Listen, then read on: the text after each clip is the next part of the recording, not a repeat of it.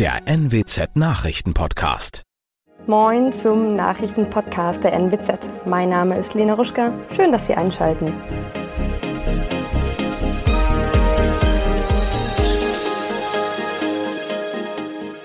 Und das sind unsere regionalen Themen. Urteil im Prozess um Misshandlung einer 20-Jährigen in Elsfleth.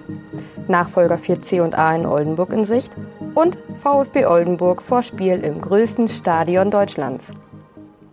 Im Prozess um die grauenvolle Misshandlung einer 20-Jährigen in Elsfleth ist der 29-jährige Angeklagte am Mittwoch zu sechs Jahren Gefängnis verurteilt worden.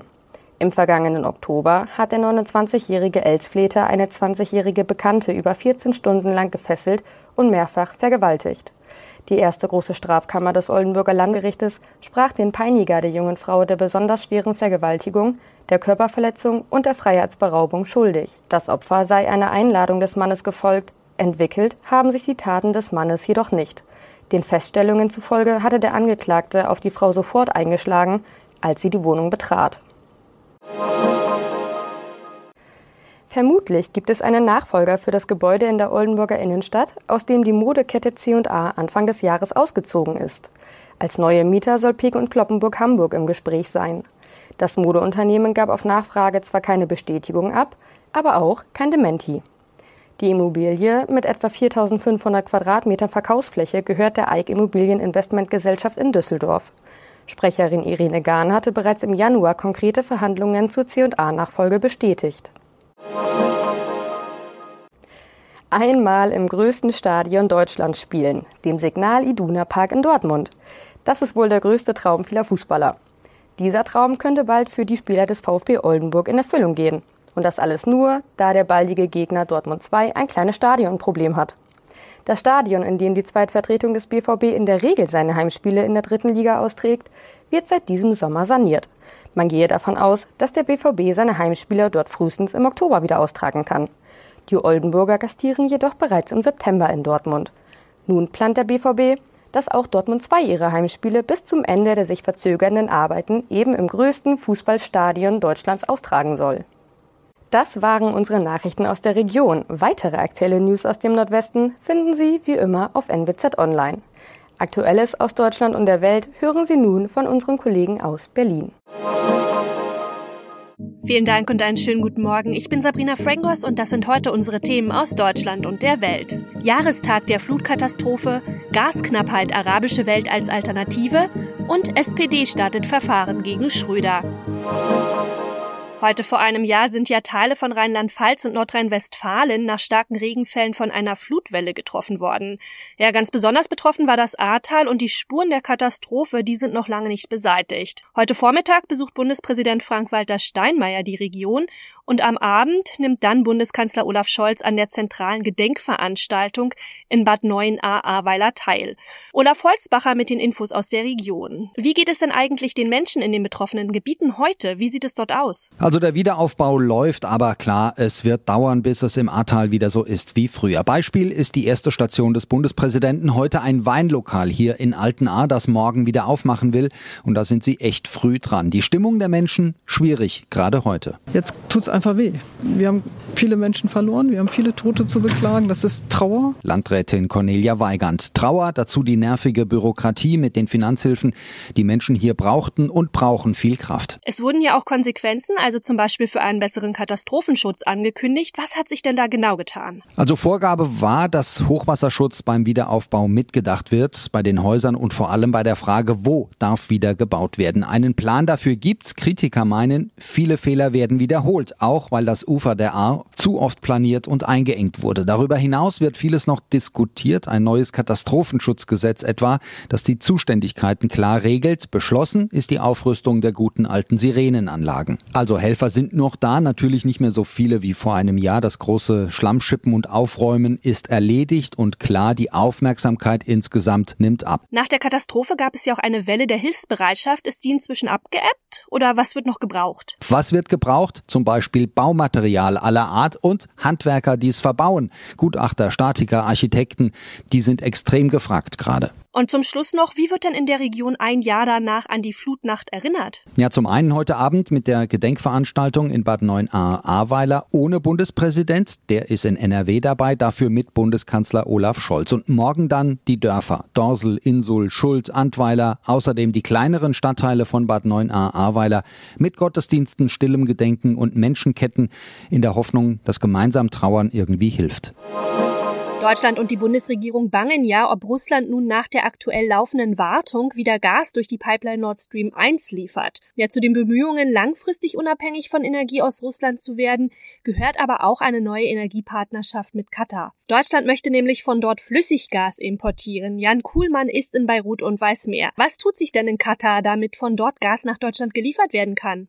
Wirtschaftsminister Robert Habeck war ja im Frühjahr in Katar, um sich dort um Gaslieferungen zu bemühen. Aber es gibt da noch Differenzen. Katar etwa möchte langfristige Lieferverträge. Es braucht auch Zeit, um die Förderung auszubauen. Deutschland hingegen sieht das Gas vom Golf als Brückenlösung auf dem Weg zu alternativen Energien. Aber es gibt eine grundlegende Bereitschaft. Beide Seiten haben auch eine Energiepartnerschaft abgeschlossen im Mai. Und da hieß es dann, dass Katar eventuell schon 2024 Gas an Deutschland liefern könnte. Wegen der Lage der Menschenrechte und zum Beispiel der Situation von Bauarbeitern ist eine verstärkte Zusammenarbeit mit Katar ja auch umstritten. Gibt es denn Anzeichen, dass die Führung von Katar daran interessiert ist, diese Probleme anzugehen?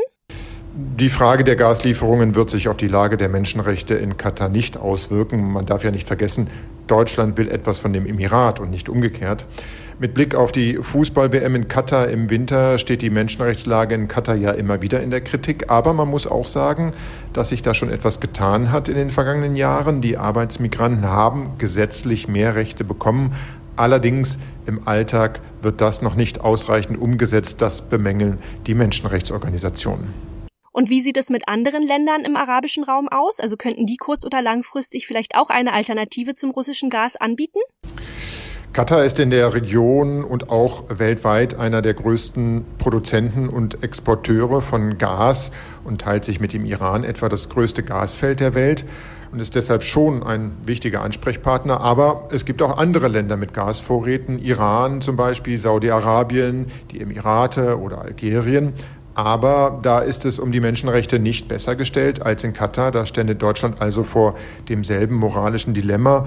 Und noch etwas, ein großer Produzent wie die Emirate etwa nutzt einen Großteil seines Gases für den Eigenbedarf und ein Land wie der Iran scheidet wegen der Atomsanktionen aus. Der frühere Bundeskanzler Gerhard Schröder steht ja seit Beginn des Krieges in der Ukraine ausgesprochen unter Druck, auch innerhalb der SPD. Ihm wird nämlich vorgeworfen, sich nicht genug vom russischen Präsidenten Wladimir Putin zu distanzieren.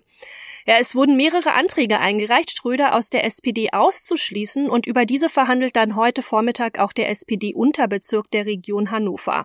Jan-Henner Reitze hat die Infos. Wie wahrscheinlich ist es denn eigentlich, dass Schröder aus der SPD ausgeschlossen wird?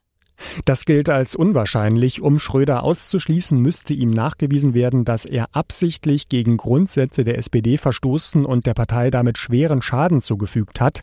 Das sehen Schröders Anwalt und auch andere Rechtsexperten nicht als gegeben an. Eine Entscheidung wird die Schiedskommission höchstwahrscheinlich heute noch nicht treffen. Bis zu drei Wochen hat sie dafür Zeit. Ausschluss, eine Rüge, kompletter Freispruch, all das ist möglich. Gegen die Entscheidung können nachher dann alle Beteiligten noch vorgehen und das Verfahren in eine neue Runde schicken. Was ist überhaupt das Problem mit Schröder? Als Russland Ende Februar begonnen hat, die Ukraine anzugreifen, hat das ja zu einem Bruch in der internationalen Politik geführt. Der aktuelle SPD-Kanzler Scholz hat von einer Zeitenwende gesprochen, der Westen Russland und Präsident Putin geschlossen verurteilt. Da ist Schröder so bis heute nicht mitgegangen.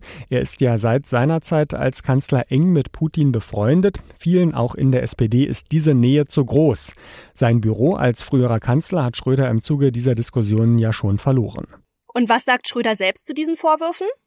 Er sieht sich nach wie vor als Sozialdemokrat, geht nicht davon aus, dass sich durch das Ausschlussverfahren etwas ändert, will auch nicht persönlich zu der Verhandlung heute erscheinen. Inhaltlich sagt Schröder, gelöst und beendet werden könne der Ukraine-Krieg nur auf diplomatischem Weg, also durch Gespräche, auch mit Putin. Zumindest etwas entgegengekommen ist Schröder seinen Kritikern aber schon. Er hat seinen Sitz im Aufsichtsrat des russischen Ölkonzerns Rosneft nicht verlängert, auf einen Sitz im Gazprom-Aufsichtsrat verzichtet oder wurde auch die Ehrenbürgerschaft der Stadt Hannover zurückgegeben. In unserem Tipp des Tages verrät der Psychologe und Stresscoach Jakob Drachenberg heute, wie man seinen Urlaubsalltag planen sollte, um möglichst nichts Schönes zu verpassen, aber auch nicht in Stress zu geraten. Also was ist denn eigentlich stressfreier? Am Strand liegen oder Aktivurlaub, also so mit Wanderung, Sport etc. pp? Äh, das, das ist echt höchst unterschiedlich. Man kann ja auch beides kombinieren und sich fast tagtäglich fragen, was brauche ich? Ne? Ich bin am Strand, will mich aber bewegen, dann jogge ich halt nochmal 30 Minuten. Oder ich bin in den Bergen, will aber chillen, mein Gott, dann bleibe ich noch mal den halben Vormittag da und äh, trinke noch einen entspannten äh, Kaffee in der Sonne. Das heißt, die Antwort ist, sich wirklich jeden Tag fast neu zu fragen, worauf habe ich am meisten Lust. Und was ist vom Stresslevel her sinnvoller? Also drei Wochen herumreisen, um möglichst viel zu sehen, oder lieber doch drei Wochen an einem Ort im Land bleiben? Höchst individuell, da kann man auch wieder gucken, was hat mich an, an den letzten Urlauben am meisten entspannt. Hier gilt die Regel, keiner muss den Urlaub so gestalten, dass man ihn jetzt im Freundeskreis so erzählt, dass alle sagen, oh, das war der tollste Urlaub der Welt. Manchmal entsteht da auch so ein sozialer Druck, jetzt irgendwie alle Sehenswürdigkeiten abzuhaken oder das und das zu machen oder früh aus den Federn zu kommen, um ganz viel Zeit zu haben, sondern wirklich gucken, was brauche ich, wie geht's mir, worauf habe ich Lust und dann wird das der beste Urlaub und weg von irgendwelchen Dingen abhaken. Und lieber den Urlaub genauer vorplanen oder einfach vor Ort spontan treiben lassen? Auch da wieder typische Juristenantwort, das kommt darauf an. Es gibt Personen, die müssen alles vorgeplant bekommen, weil sie sonst Stress empfinden, weil es dann unsicher ist und dann haben sie keine Struktur und fallen so ein bisschen in so eine Lethargie. Ähm, dann natürlich ein bisschen Vorplan und es gibt Leute, die wollen einfach keine Termine haben und sie sollen sich dann auch bitte keine Termine buchen. Im Endeffekt liegt es wieder so ein bisschen in der Mitte. Mir geht es genauso, wenn ich gar keine Struktur habe im Urlaub und gar nicht weiß, was ich mache, geht es mir auch nicht gut. Wenn ich aber alles so wie im Arbeitsalltag vorplane, fühle ich mich auch eingezwängt. Das heißt, immer wieder auspendeln lassen und auch trauen, Termine, die ich gesetzt habe, die ich eigentlich mir vorgenommen habe, fallen zu lassen, weil ich gerade gar keine Lust drauf habe. Das ist ja der Luxus, den wir uns im Urlaub gönnen können. Und viel fotografieren natürlich, um schöne Erinnerungen zu haben, ne? Oder lieber nur erleben? Auch da die ehrliche Reflexion. Ich glaube, die wenigsten Fotos gucken wir uns am Ende nochmal an. Ja, das ist ganz schön, die zu haben. Aber wenn es auf die Kosten geht, dass wir den Moment nicht bewusst wahrnehmen und dann eigentlich am Ende des Urlaubstages über unser iPhone krallen und gucken, wo sind wir denn überhaupt gewesen, weil wir gar nicht mental in der gegenwärtigen Zeit waren, dann ist das natürlich echt suboptimal.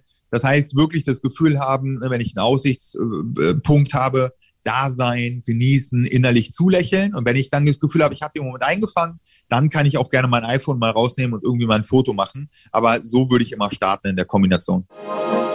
Und das noch zwei Paukenschläge bei RTL. Der TV-Sender stellt nämlich die Castingshow Deutschland sucht den Superstar ein. Aber bei der letzten Staffel soll Dieter Bohlen als DSDS-Juror wieder dabei sein. Ronny Thorau weiß mehr. Wieso holt man denn Dieter Bohlen nun zurück und macht dann aber gleichzeitig doch Schluss mit DSDS? Naja, Bohlen wurde ja aus der Show genommen, weil die DSDS-Quoten im Sinkflug waren und weil er mit seinen fiesen Sprüchen nicht mehr zum netten Familienimage von RTL passte. Ich habe vorhin Schnitzel gegessen mit Gurkensalat und der Gurkensalat war musikalischer als du. Allerdings sind die DSDS-Quoten mit der netteren, seichteren Jury um Florian Silbereisen noch weiter gerutscht.